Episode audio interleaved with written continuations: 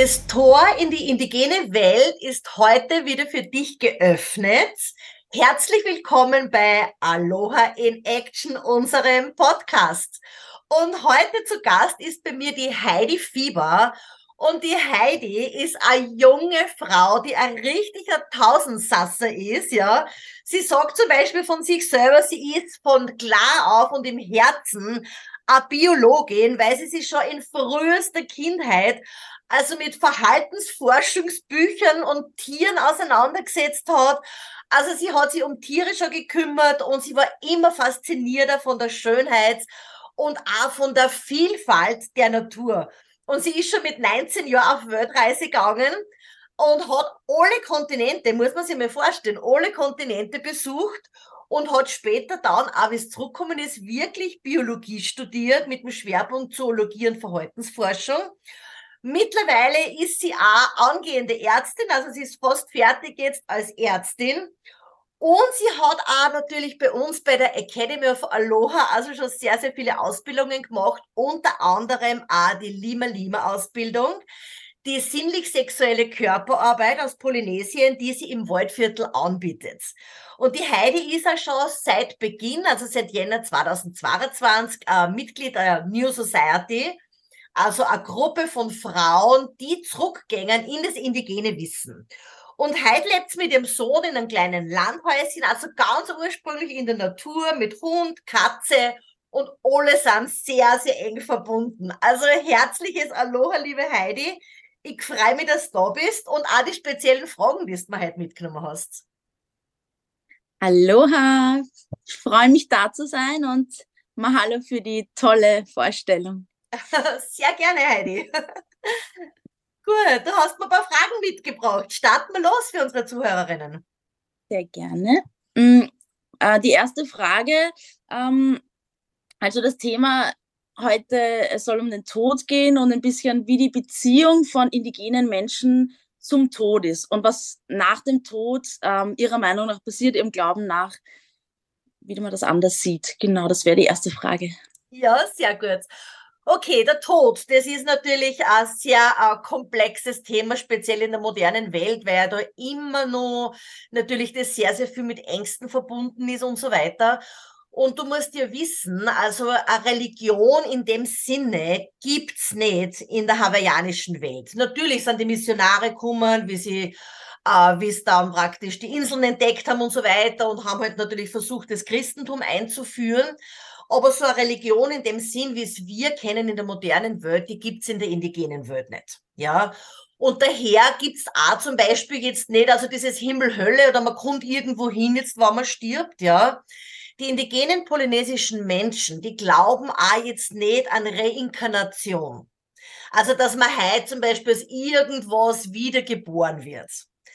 Es ist so, sie glauben daran, ja, und ähm, was heißt sie glauben? Sie wissen eigentlich, ja, dass sobald also der, das Sperma und die Eizelle zusammenkommt, sobald dieses Ei befruchtet ist, ist der Spirit geboren des Kindes oder des kleinen Menschen halt, ja, der da, äh, der da jetzt gezeugt wurde.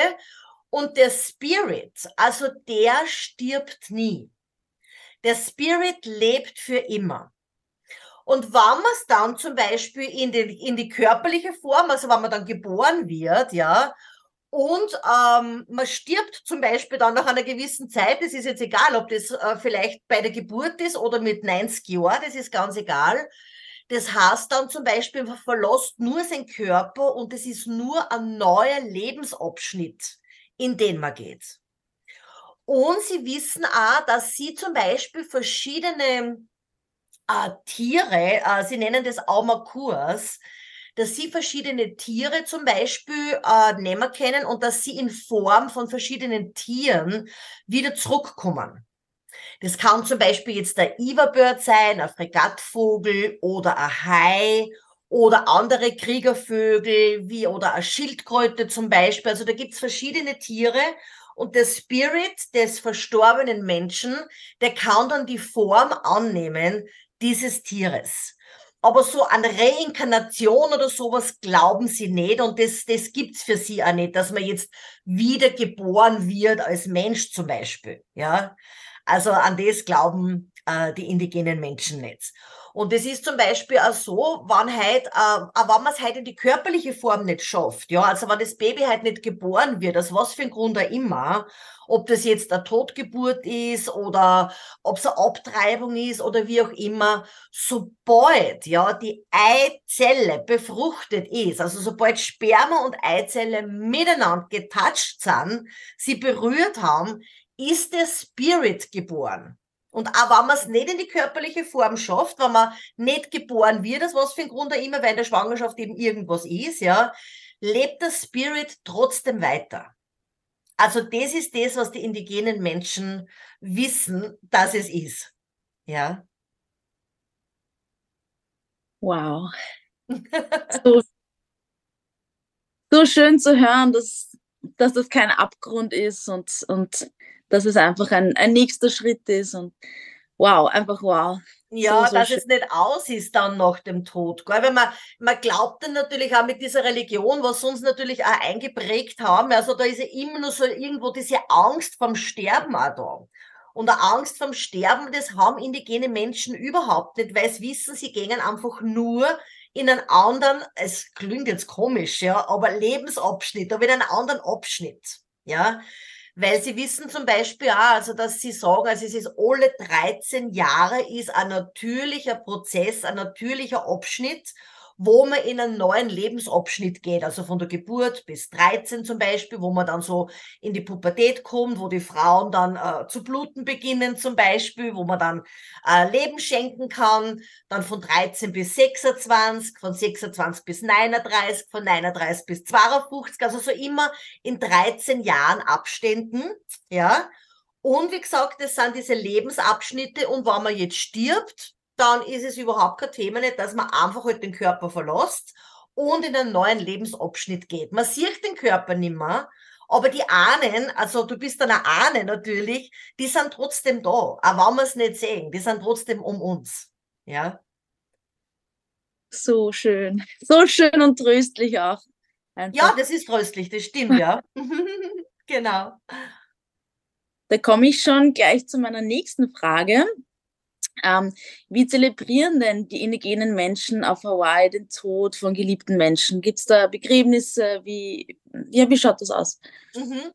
Ja, es ist so zum Beispiel, also äh, wenn jetzt ein Mensch äh, verstorben ist, das heißt, er verlässt jetzt seinen Körper, dann ist er trotzdem immer nur, sagen wir mal so, ein Jahr mit der Familie. Also der Spirit ist jetzt da noch, der Mensch ist noch da, es wird dann oft dann noch der Tisch gedeckt für denjenigen, der Platz einfach gehalten für denjenigen. Und das ist natürlich auch so die Zeit, sage ich mal, wie, wie wir, sage ich mal, in der modernen Welt das ein bisschen nennen, vielleicht das Trauerjahr. Ja, aber es wird ja jetzt nicht so sehr getrauert, dass man sagt, meine Güte, wir haben jetzt den Menschen verloren, sondern sie sind froh für denjenigen, der jetzt einfach in die, spirituelle, in die spirituelle Welt eingegangen ist. Und dann, wie gesagt, ist der Spirit nur ein Jahr lang, also rund in der Familie da und, und wird er nur wirklich also so aufrecht erhalten. Und noch ein Jahr wird auf bestimmten Plätzen, das nennt man Lena, das ist so dieses Tor in die andere Welt, ja, wird eine Aberzeremonie gemacht. Eine Aberzeremonie ist die heiligste Zeremonie, du warst ja schon mal dabei, Heidi, bei einigen Aberzeremonien, gell? Mhm. Genau, das ist die heiligste Zeremonie im südpazifischen Raum und die wird jetzt nicht nur bei einem Tod zelebriert, sondern zu verschiedensten Anlässen, auch zum Beispiel bei einer Hochzeit. Ja, aber beim Tod ist dann so, also ein Jahr nachdem der Mensch verstorben ist, kommt die Familie dann zusammen, äh, haltet auf diesem speziellen Platz dann die Aberzeremonie ab und hat irgendwas von dem Menschen, entweder ein Haar oder, oder irgendwas halt von dem verstorbenen Menschen.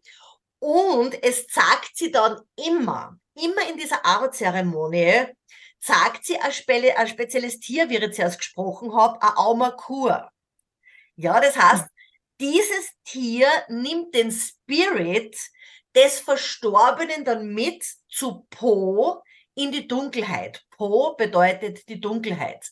Und dann wird das, was man von dem Verstorbenen hat, dann wird es praktisch diesem Spirit mitgegeben. Also das wird praktisch in, ja, in die Luft, also wie auch immer, oder wird einfach halt diesem, diesem Aumakur, diesem Tier mitgegeben und dann entlässt man auch diesen Spirit in die spirituelle Welt. Und es ist ja nicht so, die äh, polynesischen Menschen sagen ja jetzt nicht, wir gehen dann ins Licht, ja, das kommt ja auch von der Religion, ja, weil das Licht ist eigentlich männlich und die Dunkelheit ist weiblich und wir kommen von der Dunkelheit, vom Weiblichen und wir gehen wieder zurück in die Dunkelheit. Und die Dunkelheit hat ja nichts Schlimmes, das ist ja auch nur religiöses Belief, was wir haben in der modernen Welt, ja, dass diese Dunkelheit so immer so ein bisschen was, weiß ich nicht, irgendwas Negatives hat. Und das ist in der polynesischen indigenen Welt überhaupt nicht. Also wir kommen aus der Dunkelheit, weil wir kommen aus dem Mutterleib auch ja, oder wir kommen aus der Mitte des Universums, da war kein Licht nicht, da ist Dunkelheit, ja, in dem tiefsten Kosmos. Und da gehen wir auch wieder hin.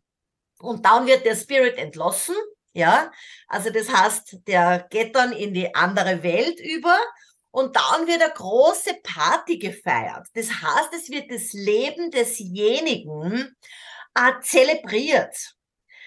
Äh, das heißt, da, hat's, da gibt's Musik, da wird tanzt. Also das ist nicht so ein Begräbnis, wie es wir in der modernen Welt kennen, also dass da alle zusammenkommen und jetzt weinen oder sonst irgendwas, ja. Sondern ähm, es wird dem, dem Verstorbenen eigentlich ähm, ja, also wirklich die ganzen schönen Dinge, die er erlebt hat. Es wird sein Leben oder ihr Leben eben zelebriert. Und da kommen Leute zusammen, erzählen Geschichten und lachen und haben Spaß miteinander. Es kommen dann zum Beispiel oft, wie es jetzt da ist, ähm, ein Hubschrauber, ja, und lässt dann ein Blütenmeer über die Leute aber, also da werden säckeweise Blütenblätter verstreut. Und das ist natürlich auch schon eine ganz schöne Tradition. Und es wird dann tanzt, es gibt natürlich Essen in Hülle und Fülle, das gibt's in der polynesischen Welt sowieso immer. das Essen in Hülle und Fülle, das gehört immer dazu natürlich. Das ist auch Bestandteil des Lebens und des Feierns natürlich. Also auch, dass jeder dann was zum Essen mitnimmt und da wird ein Riesenbuffet dann gemacht und oft ist es so, wenn da große Familien sind, da wird Monate vorher, also da wird schon wirklich das vorbereitet, weil man muss sich vorstellen, da kommt oft das ganze Dorf dann zusammen, um denjenigen äh, zu ehren. Und was natürlich auch das Tolle ist, es gibt jeder dann eine Geldspende auch. Ja, also das ist was ganz was Normales.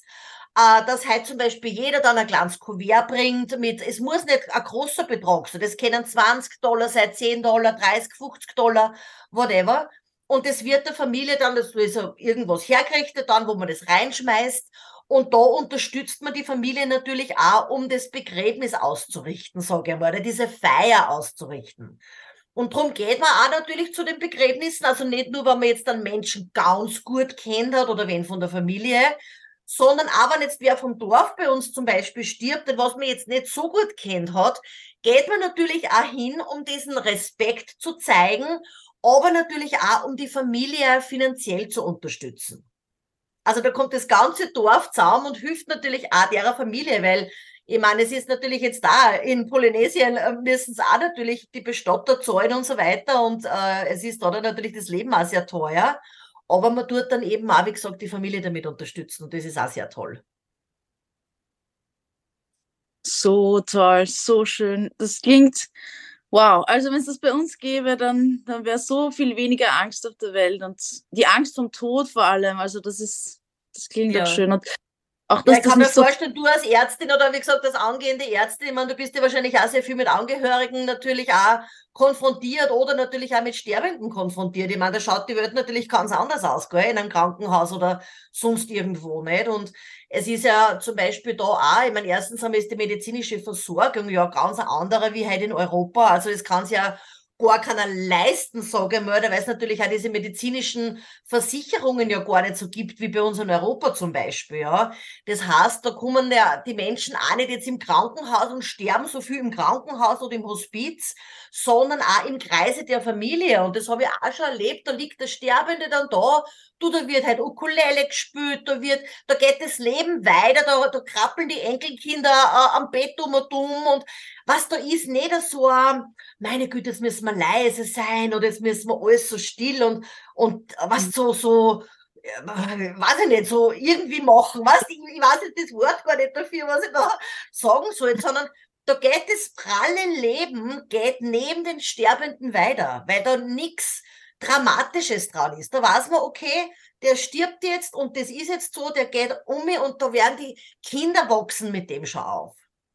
Und was da zum Beispiel auch, ich meine, ich kann mich erinnern, so mein erstes Begräbnis, das was ich, Begräbnis und Anführungszeichen, was ich da so mitgekriegt habe, das hat mich so berührt, weil es ist da ganz üblich auch zum Beispiel, dass der Sarg noch offen ist und dass dann jeder sie verabschiedet. Und du musst dir vorstellen, da haben sie dann über den Sorg, also ihre Les, diese Blumengirlanden, da wird Hula tanzt und da wird aber den, zu dem toten Hula tanzt, der wird angegriffen, dann stellen sie eine Flasche Bier noch eine, wenn er gerne ein Bier getrunken hat. Weißt du, da hat man keine Scheu nicht, überhaupt nicht. Den drucken sie nur und küssen sie nur und streicheln sie nur und und was du, der ist so mitten im Geschehen noch drinnen. Also das kann man sich in der modernen Welt gar nicht vorstellen. Das ist wie ein großes Fest, nur kann er halt in seiner körperlichen Form nicht mehr dabei sein, sondern er ist halt nur mehr in seiner spirituellen Form dabei. Aber er feiert trotzdem mit, ne? Und das wissen die indigenen Menschen. Also da gibt's nix irgendwie, was, was ja, meine Güte, natürlich ist es schmerzhaft, wenn ein geliebter Mensch geht. Das ist logisch. Ja, ich meine, es ist jetzt, bei uns ist erst vor kurzem wieder ein 30-jähriger oder 33 Jahre war er, ein junger Mann beim Baseballspielen, muss du vorstellen, fliegt er um und ist gestorben, ein Herzversagen. Ganz plötzlich. Und der wird natürlich, man drei kleine Kinder da, der wird natürlich mitten da rausgerissen, ja, seiner Familie. Und natürlich, ich meine, seine Frau, ich meine, ist logisch, dass der große Trauer da ist. Aber sie wird natürlich auch vom ganzen Dorf irgendwo aufgefangen. Sie ist nicht alleine. Sie ist, also es ist immer irgendwer da. Es ist, es wird gelacht miteinander, es wird gewarnt miteinander. Was, man ist so nicht alleine und so abgeschieden down, wie es dann natürlich viel Angehörigen geht. Nach dem Begräbnis, wenn man dann die Leichenzehrung gehabt hat, wie man sagt, ne? Also, wo die dann wirklich dann alleine sind. Also, die sind immer, es ist immer wer da. Und es ist immer natürlich in einem, in einem Dorf oder in einer indigenen Gemeinschaft. Ja, also da unterstützt man sie natürlich auch gegenseitig. Wow. Mhm. Also diese, wow, also dass auch diese, diese Berührungsangst nicht da ist auch und, und danach darüber zu sprechen, das ist ja für den Prozess so wichtig und ja. wirklich eine ganz andere Welt. Das ist vorbildhaft für, unsere ja. Welt einfach. Ja, das ist, das muss man wirklich sagen, weil wie gesagt, ey, wie gesagt, du, du bist Ärztin, du weißt das ja wirklich aus erster Erfahrung, wie es in der modernen Welt zugeht, aber das ist vielleicht auch ein kleiner Anstoß auch einmal, was, dass du auch vielleicht, Heidi, oder auch die Zuhörerinnen, dass euch wirklich einmal auch mit dem auseinandersetzt, wie kann man ein Begräbnis halt anders gestalten. Ja, natürlich lasst man Trauer zu, das heißt nicht, dass man seine Trauer jetzt äh, äh, äh, unterdrücken muss oder nicht warnen kann oder sonst irgendwas. Die Trauer muss sein, ja. Aber wie kann man es in der modernen Welt hinbringen, dass diese Angst vor dem Tod weniger wird oder dass auch die Kinder schon mehr natürlich damit aufwachsen? Ja, Heidi, du hast mir echt super Fragen heute mitgebracht. Also ich sage da herzlichen, herzlichen Dank. Und ich hoffe, liebe Zuhörerinnen und Zuhörer, dass ihr euch da was mitnehmen könnt und das auch vielleicht dann bei euch in der Familie oder im Freundeskreis oder sonst irgendwas einmal so ein Fall ist, dass man vielleicht einen Anstoß macht, dass es ein bisschen anders auch sein kann. Herzliches Aloha, liebe Heidi. Aloha und vielen Dank. Ja, und ein herzliches Aloha über die Regenbogenbrücke von Maui nach Europa oder wo immer du jetzt zuhörst. Aloha!